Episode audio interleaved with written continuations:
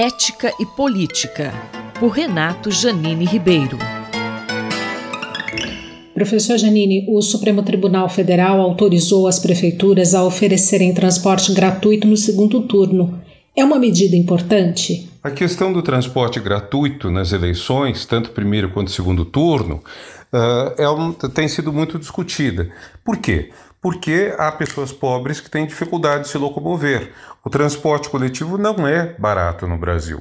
Uh, relativamente ao salário, mínimo, ao salário médio mesmo do brasileiro, ele é, é, bastante caro. Se você comparar com o transporte coletivo nos países desenvolvidos, você vai ver que as pessoas gastam normalmente um percentual mais elevado no transporte coletivo aqui do que em outros países. Alega-se, é verdade, que algumas pessoas uma parte da população mora perto do local de votação. Mas isso não quer dizer que todos morem, às vezes é, é até bem distante. Então, são razões que fazem para que o voto seja democrático que uh, o transporte coletivo deva ser oferecido nesse dia. Ainda mais porque é crime você transportar uma pessoa para votar, a não ser que seja alguém muito próximo na sua família, quer dizer, o cônjuge, os filhos, os pais, irmãos, mas você, por exemplo, pegar pessoas e transportar sendo pago ou mesmo sem ser pago, por isso é crime. Claro, ser pago se for de ônibus, tudo bem, mas uh, a pessoa oferecer o transporte é algo que há muito tempo está na, como crime no Brasil, justamente para evitar o, o, uma prática muito frequente nos setores mais rurais, mais, mais afastados da sociedade brasileira, que era a transportar os eleitores de um determinado candidato, uh, retomando então práticas que lembram o tempo antes do voto secreto, o tempo da República Velha. Basicamente era o que? Controlar o voto do eleitor. Há muitas formas para isso.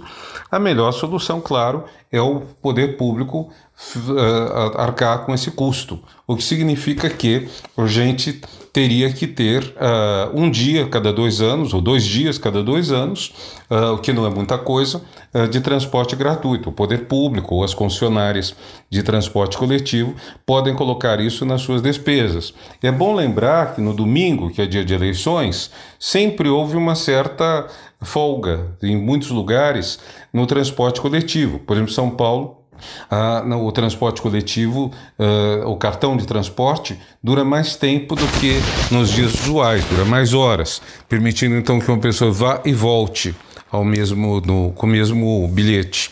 Então, o custo não é tão grande, já são dias de menos frequentação do transporte coletivo, tanto que as empresas reduzem o número de veículos muitas vezes, que eu acho errado, uh, mas enfim, uh, parece-me que para a democracia isso é muito importante.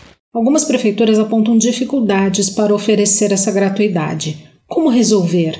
A questão do custo pode ser entendida de dois lados. Nós podemos entender que isso faz parte do custo para as empresas. Afinal de contas, isso significa um ou dois dias de, de transporte grátis cada dois anos. Um ou dois dias cada dois anos é bem menos de 1%. É algo como 0,3% se for uh, se houver dois turnos, algo como metade disso, 0,15%, pouco mais de um milésimo se houver um turno só e se os candidatos forem foram eleitos no primeiro turno. Por exemplo, nas eleições municipais, a grande maioria dos municípios brasileiros não tem dois turnos. Então, o custo vai ser provavelmente algo como um quinhentos avos, um quinto de 1% do total de custo. Isso é muito pouco e não vai fazer nenhuma empresa de transporte quebrar. Alternativamente, se pode pensar no poder público custear isso mas é bom lembrar que esses, esse custeio pelo poder público já ocorre em muitas coisas. Por exemplo, o horário eleitoral dito gratuito na TV, que a gente chama de gratuito. É gratuito para os partidos, mas para o Brasil não é, porque desde o governo Fernando Henrique ele uh, é pago às empresas de televisão, de rádio, o que me parece errado. Mas, enfim, na questão que nos diz respeito, o transporte coletivo, acho que aumentará o teor democrático da nossa sociedade, permitir que os eleitores, no dia da eleição, primeiro e segundo turno, eh, tenham transporte oferecido, como já ocorre em muitas cidades. O professor Renato Janine Ribeiro conversou comigo, Valéria Dias, para a Rádio USP. Ética e Política, por Renato Janine Ribeiro.